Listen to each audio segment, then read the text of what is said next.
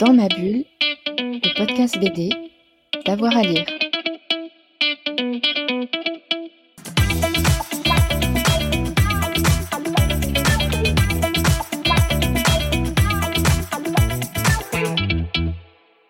Euh, je- je- si on me devait me demander ces trois albums et pourquoi je le changerais tous les jours. déjà.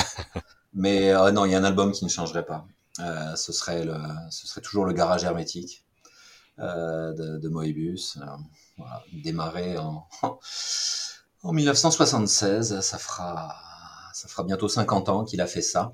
Euh, des planches sans queue ni tête, de l'expérimentation graphique, des états dans lesquels il était que je n'arrive pas à imaginer. Des fois, il il n'avait pas de scénario qui, qui, qui, qui tombait de la part de Charlier, donc euh, il faisait des, des, des doubles pages qui ressemblaient plus à des enluminures. Et puis des fois, il avait oublié qu'il fallait qu'il livre sa double page. Alors Dionnet déboulait chez lui et, et Moebius faisait à l'arrache une double page qui n'était pas moins brillante que, que les doubles pages enluminées. Et à l'arrivée, je ne sais pas pourquoi, ce livre me fascine. Bah, je ne suis pas le seul. Hein. Nombre d'auteurs qui disent que c'est leur livre de chevet.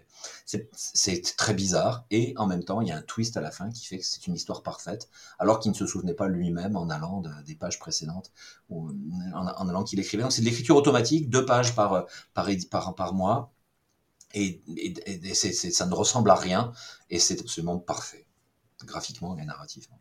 En voilà une.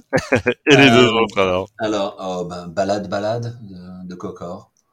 Euh, Cocor euh, qui, devrait être un des auteurs les plus lus de la bande dessinée euh, de la création francophone, qui sort des, bouquins incroyables, le récent Rocking Chair, Le commun des mortels, j'en passe, et les meilleurs sont travaillés avec Rabaté sur un Alexandrin ou l'art de faire des vers à pied.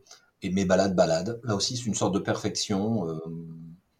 l'histoire d'une radio, d'une émission de radio qui fascine le monde, des gens qui l'écoutent, et, le lien entre cette émission de radio et la réalité, et, le rêve, l'onirisme, mais en même temps quelque chose de très très concret, un album très très fort, frisson, une histoire qu'on ne vous a jamais racontée d'une façon qu'on n'a jamais utilisée pour vous raconter des histoires. C'est absolument parfait.